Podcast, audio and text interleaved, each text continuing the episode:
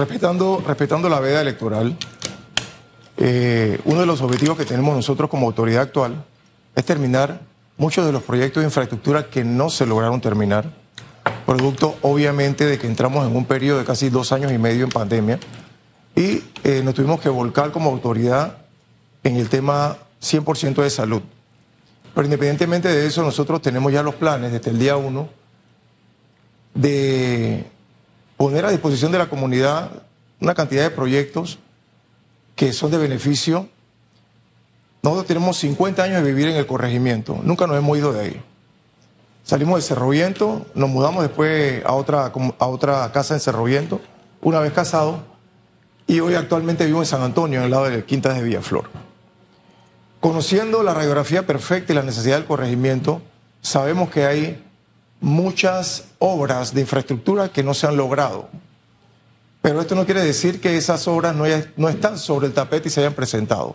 Las obras están, proyectos 2022 que están en esperando ejecución y esperando que la Contraloría autorice los fondos para que se procedan de los proyectos ya concretados, de esos que, que, ya han avanzado y que en este momento los ciudadanos, los electores básicamente de este corregimiento pueden conocer cuáles serían, señor Iván. Nosotros hemos recuperado alrededor de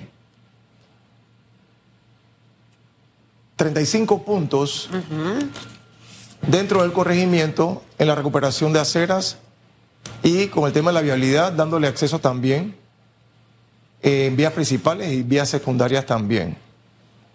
También hemos apoyado 100% a las cuatro escuelas públicas en infraestructura, dándole mantenimiento permanente, apoyando precisamente a nuestra niñez. De igual manera, nosotros eh, hemos estado también permanentemente apoyando a nuestras iglesias en el tema de tanto mantenimiento como el tema de apoyos a la comunidad de la gente más necesitada.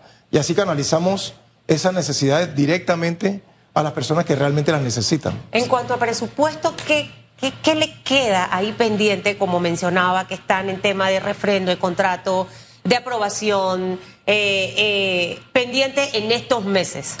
Como tú iniciaste la entrevista diciendo que tú eras una mujer auténtica, yo, la verdad, algunas veces caigo mal por ser auténtico. Pero es más sano que la gente siempre sepa la verdad. 100%. Ok, eh, hasta el día de ayer teníamos ocho meses que no recibíamos presupuesto de funcionamiento. Los últimos ocho meses hemos estado trabajando eh, como buenos administradores. ¿Y por qué no lo recibían, señor? Eh, porque no había recaudación. ¿En el municipio? Así es. ¿Y así le pasó al resto de los corregimientos de San Miguelito? Así es. Así es. Entonces nosotros hemos estado trabajando administrando lo que nos quedaba. ¿Y cómo hizo para pagar? Porque si es funcionamiento. No, no, no, no. ¿De inversión?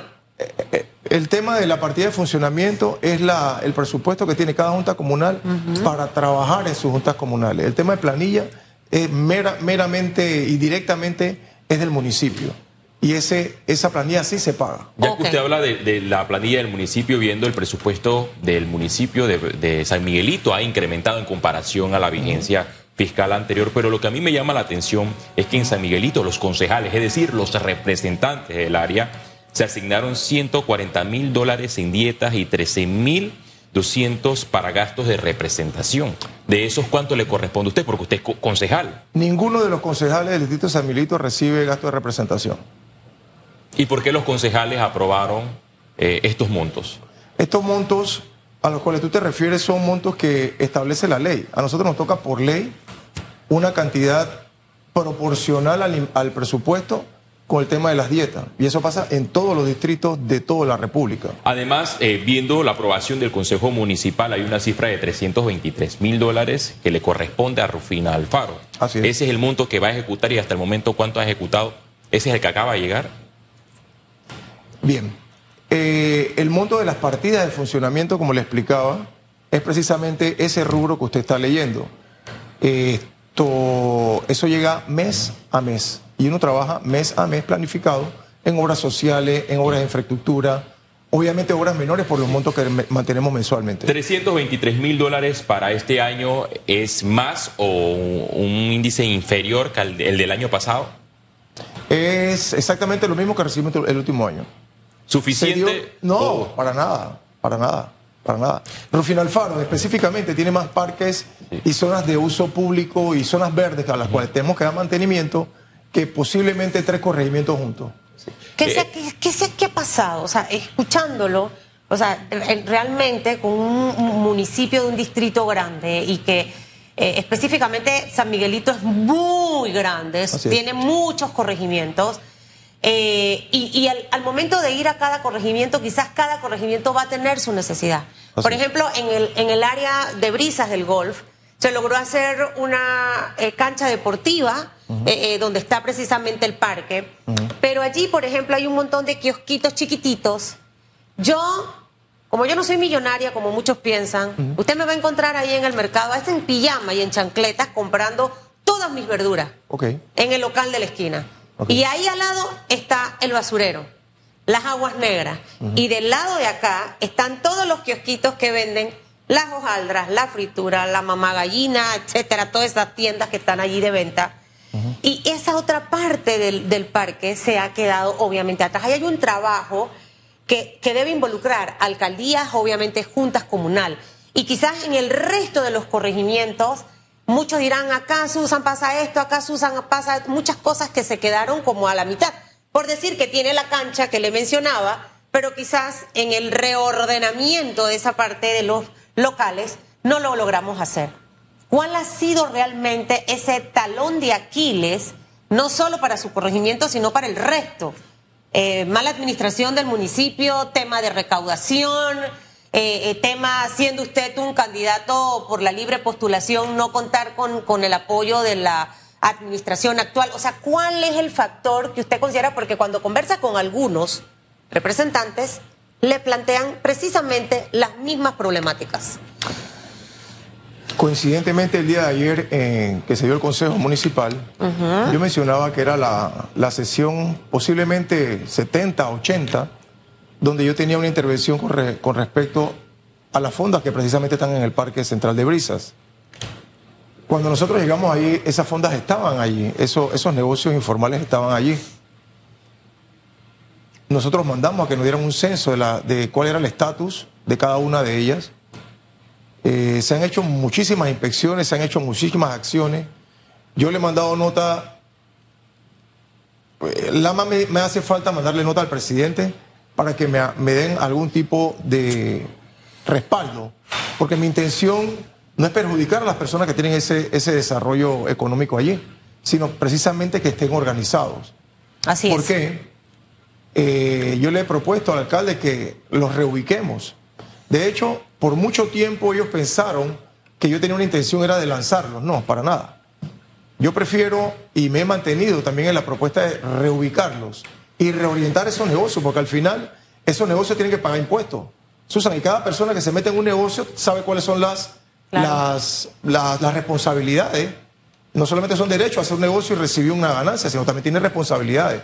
Pagar todos sus servicios públicos, etcétera, etcétera cosa que creo que no está pasando y estoy casi seguro que no está pasando en esa zona. Eh, yo, no puedo, yo no puedo decir frontalmente que yo tengo alcance directamente para impulsar a nadie, porque eso no me lo permite la ley. Sin embargo, nosotros le hemos puesto eh, notificaciones, solicitudes, hemos dado evidencia, tanto al juez de paz, al juez de aseo, al juez de cumplimiento, al alcalde. Eh, hemos tenido conversaciones inclusive con algunos de los dueños de los negocios en teoría, dueños de los negocios, y lo que hemos pedido solamente que estén en orden y que se, si se pueden reubicar, pues que lo hagan de la manera más estética, porque hay otros lugares que desarrollan estos negocios que están muy bonitos. O que hagan algo bonito. Pero, al final, la esencia, ¿no? Y ojo, no porque yo viva cerca de esos lugares que quiero ahora que eso esté eh, bonito, pero esa visión que nos hace falta en distintas alcaldías para que las ciudades crezcan. Eh, Así es. Eh, usted se va a otros lugares como Medellín, que tiene una particularidad muy parecida a San Miguelito. Usted ve todos sus boneros, sus kiosquitos eh, bien ubicados. ¿Qué ha hecho falta? ¿Visión, presupuesto, voluntad? Yo creo que es una combinación de las tres que acabas de mencionar, voluntad, visión y el deseo también. Porque al final si hay como autoridad, si hay una gobernabilidad y se presentan las necesidades y cada una de esas situaciones, Yo creo que al final el común denominador de esto radica en que con presupuesto se pueden desarrollar muchísimas acciones.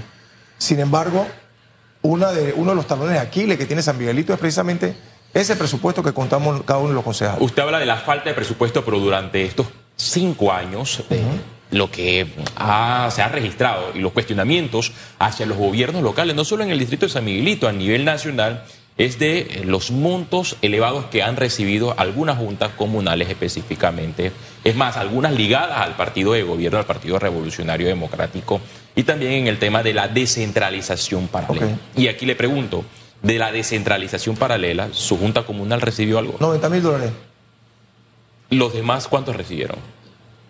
Eh, lo que sabes, yo te puedo decir lo que, lo que veo en la, en la prensa y en los diferentes medios de comunicación.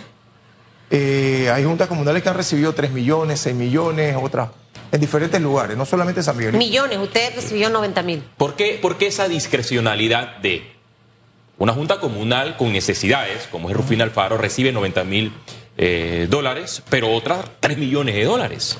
Bueno, yo te puedo decir que es una de las luchas que hemos tenido nosotros, que el tema de la distribución, y no vamos a hablar de distribución de presupuesto, vamos a hablar de la distribución de cualquiera de los ítems que el Estado, el gobierno, suministra a las juntas comunales o a los gobiernos locales. No hay equidad, no hay equidad. Y ¿Qué? eso es, eso es evidente. ¿Qué hizo con esos 90 mil dólares? ¿En qué los invirtió? Bueno, nosotros hicimos, ahí están los informes, nosotros hicimos aceras, parques, dimos apoyo social, eh, mantenimiento de nuestras áreas también, entre otras cosas. Nosotros, pues, creo que sin temor a equivocarme, nosotros hemos sido la única administración que ha- se ha ubicado precisamente en esas dos comunidades rurales que mencionaba Susan y le hemos dado respuestas directamente a esas comunidades. Obviamente haciendo enlaces con algunas de las instituciones que sí se prestan o que sí están disponibles o estén dispuestas a trabajar. Y el mejor ejemplo es la, la zona de Cerro Viento Rural. Cerro Viento Rural por Sí. 25 años no tenía agua. Sí. Hoy en día yo puedo decir Eso es lo de las trancas. las Trancas está y está Cerro Viento Rural. Cerro Viento Rural que está pegadito a Brisa. Las Trancas está hacia acá donde está La lomita que sube de donde está el semáforo, ¿eso qué sería? Las trancas. Cerro Viento Rural. Cerro, Cerro Viento Rural. Las Trancas que habla de la arboleda. Muchas, muchas, muchas áreas. O sea, mire, cuando yo le digo realmente a los políticos cuando se meten a esto, que, que hay tanto por hacer. Y uno tiene que ser un huracán, un revolcón, caer mal, porque uno no viene a la vida a caerle bien a todo el mundo. Generalmente pasa así. Eh, es parte de un jefe mío aquí un día hace años, Juan Carlos Barreiro me dijo cuando yo entré a los 22 años, es mejor que te amen y te odien a que pases inadvertido en la vida. Así es. Y una recomendación que le doy a todos los representantes de corregimiento, y lo he dicho aquí en esta mesa, específicamente con los de la ciudad de Panamá. El representante de corregimiento ya hoy en día tiene un perfil como la de un diputado. O sea, ya la, la- la persona está viendo quién es, ya no es la figurita esa más, más pequeñita en el escalón electoral. Hay que buscar la manera de evidenciar el trabajo que ustedes hacen Claro. para que la gente los conozca, porque ustedes no siempre tienen un micrófono de un periodista entrevistándolos cuando termina el Consejo Municipal. Total. Entonces, cuando me meto a ser político, yo tengo que buscar las herramientas de comunicación, porque yo necesito que la gente sepa qué es lo que yo estoy haciendo, si me han dado plata, si no me han dado plata, si me han puesto la cosa difícil, precisamente para que todo el mundo pueda conocer específicamente de ese lugar su trabajo. Una tarea que les queda a los nuevos que vienen después del 5 de mayo. Le deseo suerte, le prometo que me llevo la revista.